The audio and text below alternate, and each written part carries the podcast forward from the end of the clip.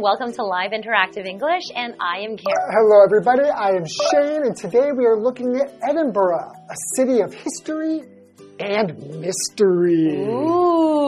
Part one. So, Edinburgh, is that in Scotland? That's right, it's the capital city. The capital city of Scotland. Mm-hmm. Wow, I've never been to Scotland before. Have you ever been to Scotland? I have not been to Scotland, hmm. but I would love to go. There's a lot of interesting things there. Well, when I think about Scotland, um, I think about men wearing kilts, you know, like the kind of skirt. Oh, so they're, like, they're wearing kilts, and then they're like playing a bagpipe. Yes. You just have like all of the stereotypes of what people look like. That's what comes to my mind when I think about Scotland. Yeah. How about you? Um, I mean, I know, I guess, a couple of fun facts about Scotland. Okay, what are some fun facts about Scotland? Well, in particular, Edinburgh. Did you know that J.K. Rowling lives there? She lives there, even Yeah. even now. Yeah. Wow. It's just like a townhouse. She is the author of Harry Potter, If you right? didn't already know, that's right. That's right. And there's a lot of really interesting things about Scotland. Like, for example, Uh-huh. guess what the official animal is of Scotland? Uh, I don't know. Um, sheep? that would make sense, right? A unicorn. You are kidding me. No. The official animal of Scotland is a unicorn? A unicorn. How cool is that? No way. Okay, that sounds really cool. All right, so there's lots to learn about the history and mystery of Edinburgh, so let's get into it. All right.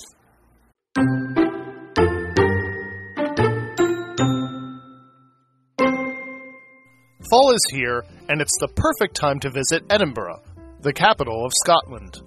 With its rich mixture of history and modern urban culture, this fascinating city is packed with things to do and see. Start in the heart of the city. Here you'll find Edinburgh Castle. When you stand at the top of this grand structure that sits on Castle Rock, you'll get great views of the city.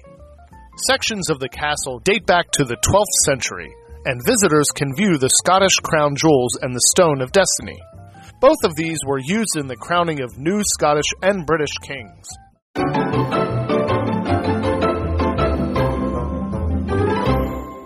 So we're looking at part one of Edinburgh.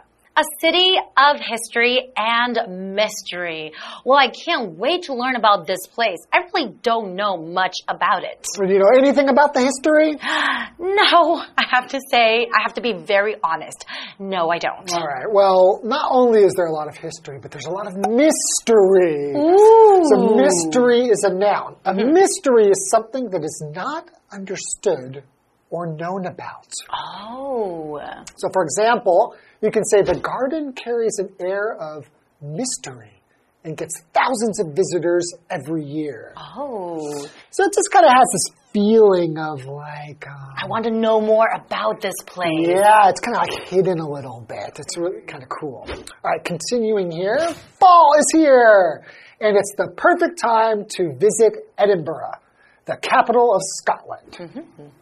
With its rich mixture of history and modern urban culture, this fascinating city is packed with things to do and see. Okay. When we say something is packed mm-hmm. with things to do and see, it just to pack something means to take something and put it into kind of like a small place, mm-hmm. right? So lots of things go into a smaller place is to pack things in. So we're saying there's all kinds of things to see and do in this area. They're just packed in there. Oh, it's like plenty of it, right? A lot. A lot. Okay. And urban.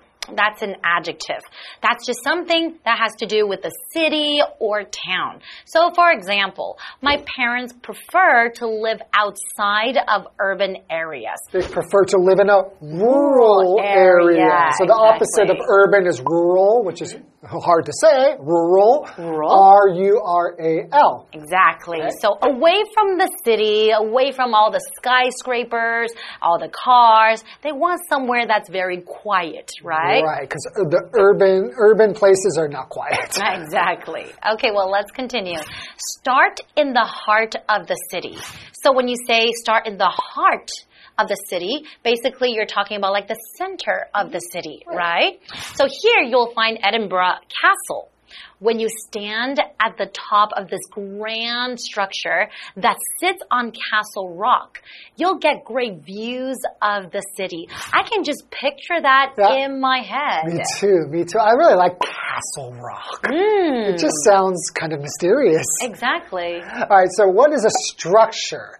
A structure is anything made up of parts held together in some way. Mm-hmm. So while this could be something that's made by humans, like a building or a bridge, it could also be something natural, mm-hmm. right? So it could be like a skeleton or your eyes, leaves, That's right. those, these things are all structures. So our example sentence, the wooden house is the only structure in the middle of the forest. Ooh, and I think of a little Red Riding Hood. okay, yeah.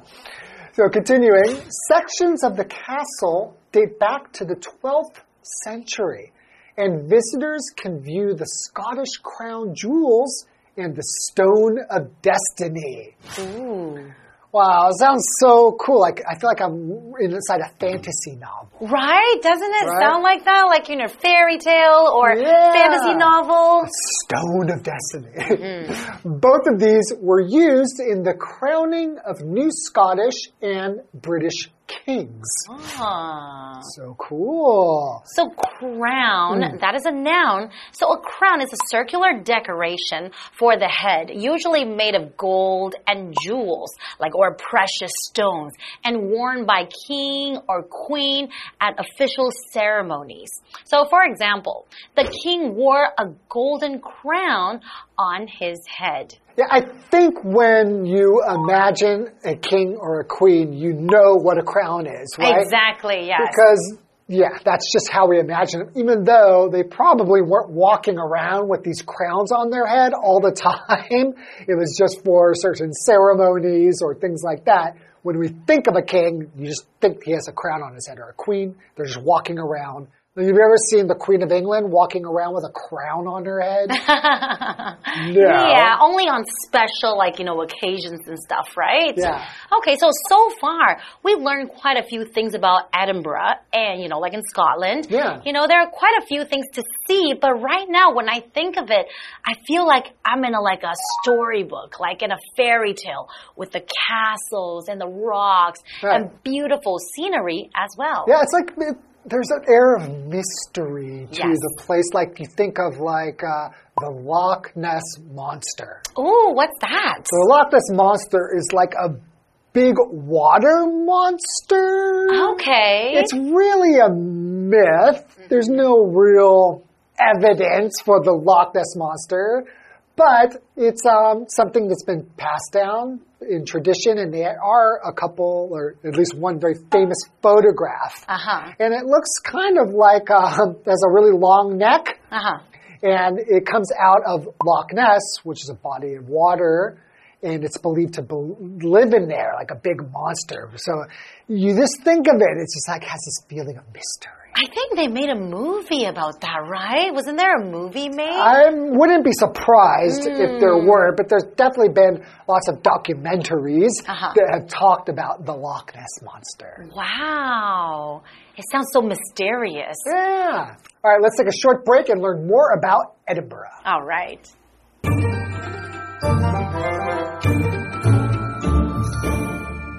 Hello，大家好，我是 Hanny。这一期要介绍的旅游地点是苏格兰的首府爱丁堡 （Edinburgh）。那么标题用到 “A City of History and Mystery” 来描述这个城市。那它用到单字 “mystery”，就是指神秘，是不可数名词。那这个单字也可以当可数名词来指谜啊，或是难解的事物。好，那它的形容词是 mysterious，那就可以形容是神秘的、难以理解的。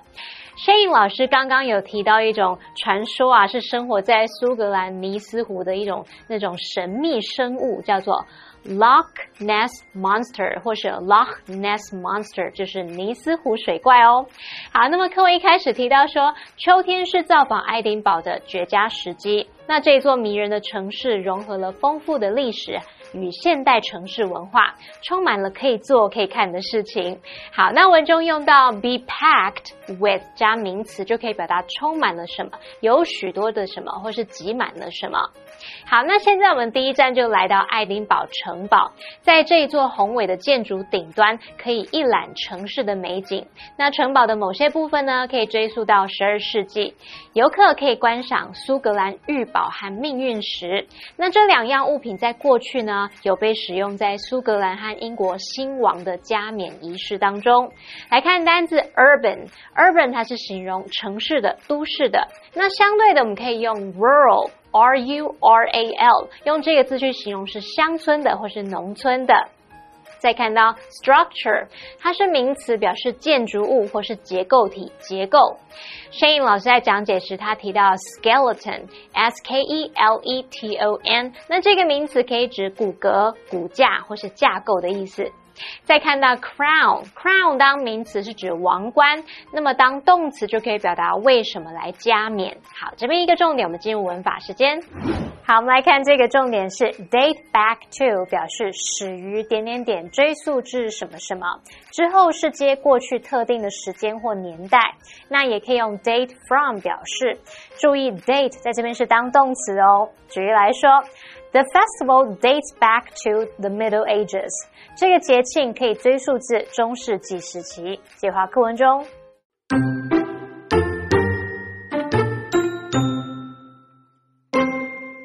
Near the castle, you can visit the Royal Mile, the route that stretches between the castle and the palace of Holyrood House. Check out the many shops, cafes, and traditional pubs while you take in the old town's medieval sights. Along the way, you'll find the Museum of Edinburgh, where you can learn all about the city's past.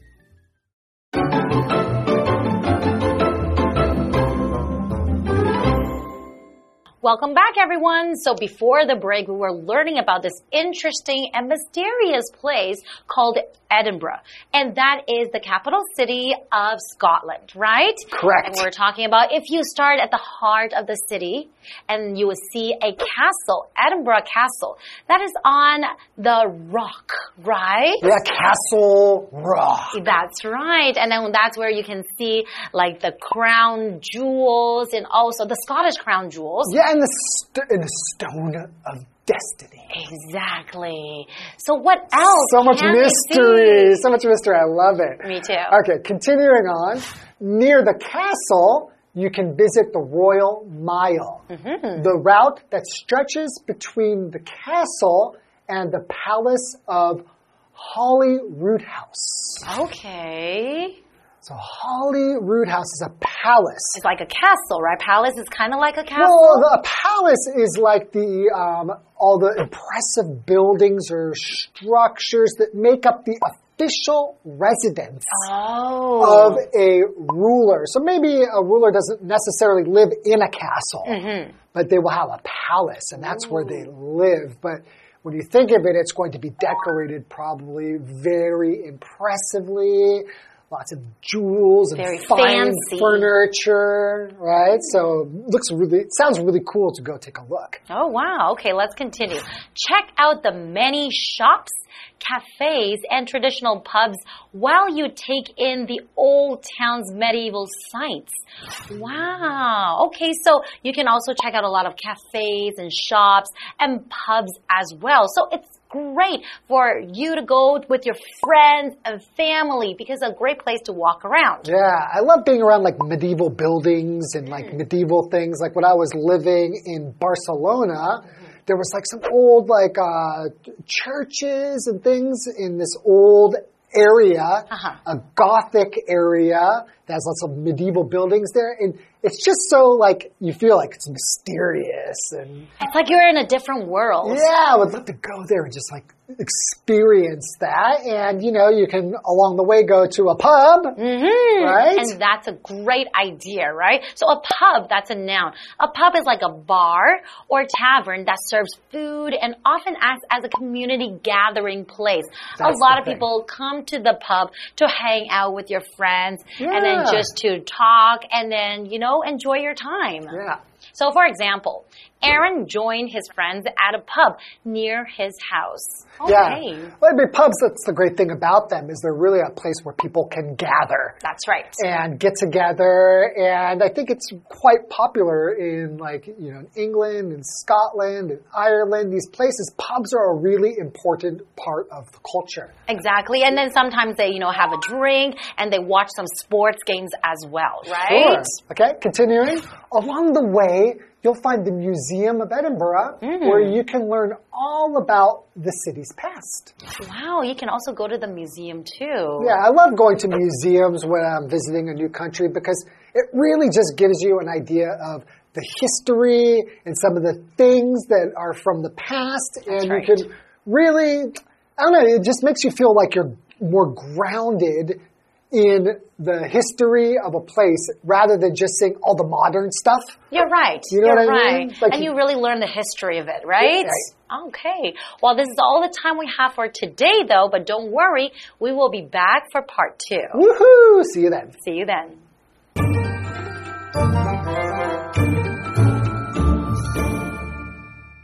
在城堡附近呢，可以去参观 Royal Mile 皇家一英里。当你在欣赏旧城区的这种中世纪景色时，也可以去逛逛那边的商店啊、咖啡馆，还有传统的酒吧。那么沿途中啊，还有这个爱丁堡博物馆，在那边可以了解到这座城市的过去。好，单字 pub Pub 就是酒吧、酒馆。那么 Karen 老师在解释时，他提到 tavern 这个字，T A V E R N，tavern 表示小酒馆。老师还有提到 gathering，G A T H E R I N G，gathering 是指聚会或是集会。再看到补充单字 medieval 或是 medieval，它是形容中世纪的或是中古时期的。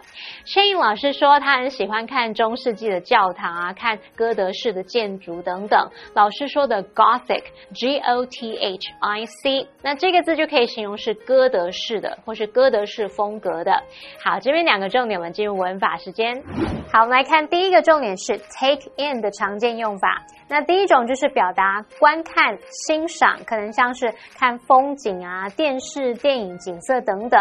举例来说，We sat on the beach and took in the view。我们坐在沙滩上欣赏景色。那第二个意思可以表达领会或是理解。像 There was too much information to take in，有太多资讯让人无法吸收。好，那第二个重点是 where 当关系副词，它相当于介系词加 which，那可以引导形容词子句来修饰或是补述说明表示地方的先行词。我们以下就介绍两种用法。第一个是当先行词它是非特定地点时，我们用 where 引导的形容词子句来修饰先行词。这时候 where 的前面不需要加逗号哦，这是属于限定用法。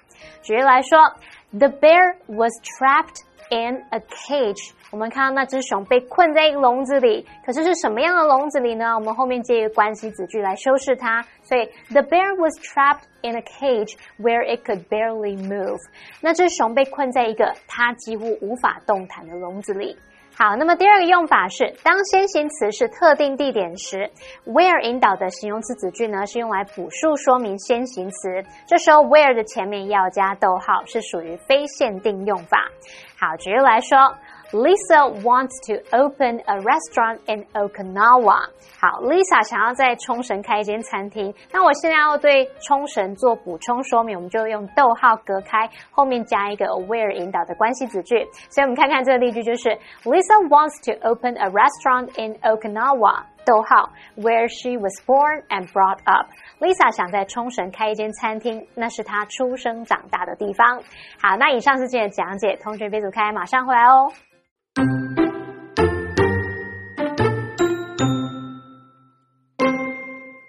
Fall is here, and it's the perfect time to visit Edinburgh, the capital of Scotland. With its rich mixture of history and modern urban culture, this fascinating city is packed with things to do and see. Start in the heart of the city. Here you'll find Edinburgh Castle. When you stand at the top of this grand structure that sits on Castle Rock, you'll get great views of the city. Sections of the castle date back to the 12th century, and visitors can view the Scottish crown jewels and the Stone of Destiny. Both of these were used in the crowning of new Scottish and British kings. Near the castle, you can visit the Royal Mile, the route that stretches between the castle and the palace of Holyrood House. Check out the many shops, cafes, and traditional pubs while you take in the old town's medieval sights. Along the way, you'll find the Museum of Edinburgh, where you can learn all about the city's past.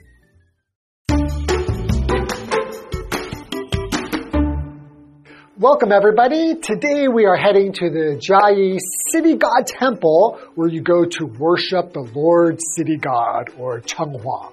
And he's the guy who governs yin and yang. If you go there, you can see all the beautiful Koji pottery, and we will also be taking a look at the Cheng Huang God Night Patrol event and parade, and the alternating Putu ceremony. So let's hurry up and take a look. The Chiayi City God Temple is a municipal historic site in downtown Chiayi. It is not only a tourist spot but also a place of worship for many people. Lord City God, or Cheng Huang, is the god of justice that governs the realms of yin and yang. He is fair and just. To this day, he still has many worshippers. The Chiayi City God Temple has a long history. Long ago, the Chiayi City God Temple was called the Julo Cheng Huang Temple. It was founded in 1715 by Zhou Chongsheng, the magistrate of Julo County. After the Tai Chaosun incident, Cheng Huang of the Julo Cheng Huang Temple became a guardian god. Lord Cheng Huang was seen as an important religious and cultural icon in the Julo County area. In 1875, Lord Cheng Huang was given the title, Sui Jingho, which means the God of Peace. Today, the Chiayi City God Temple is a reconstruction of its appearance in 1940. Koji pottery is one of the most remarkable features of the Chiayi City God Temple. Koji pottery is Chiayi's representative craft. The inside and outside of the temple are decorated with many pieces of Koji pottery, including on the dovetail ridge of the roof. They were made by Koji pottery masters such as Lin Tenmu and Chinchuanyo. These works of art are usually based on folklore and historical stories. Some mythical beasts, such as dragons and qilins, are also the inspiration for making koji pottery. According to folklore, mythical beasts help ward off evil spirits. Besides koji pottery, the Chiayi City God Temple also features large woodwork, stone carvings, a sacred palanquin, a large abacus, traditional paintings on its doors, and the temple's plaque. The Cheng Huang God Night Patrol is annual event in Chiayi. It is held on August 1st of the lunar calendar. Jinto performances will take place during the event. Worshippers wear traditional attire and hold a parade. The idea is to represent the Julocheng Huang patrol of the past. The Kang procession is also a major event during this time. People will dress themselves as prisoners for self reflection. They believe participating in these activities can drive away bad luck. Another event unique to Chiayi is the alternating Putu ceremony. In other cities, Putu is held on July 1st or 15th of the lunar calendar. But in Chiayi, Putu takes place from July 1st to 31st of the lunar calendar. The Putu area is practiced in alternates between the temples, villages, streets, and lanes of the city. What's interesting is that no one organizes or promotes this event. It is simply passed down from generation to generation. Temples are an important asset of our daily lives. It is also symbolic of our historic culture. By visiting temples, we can learn firsthand about the importance of passing down cultural assets.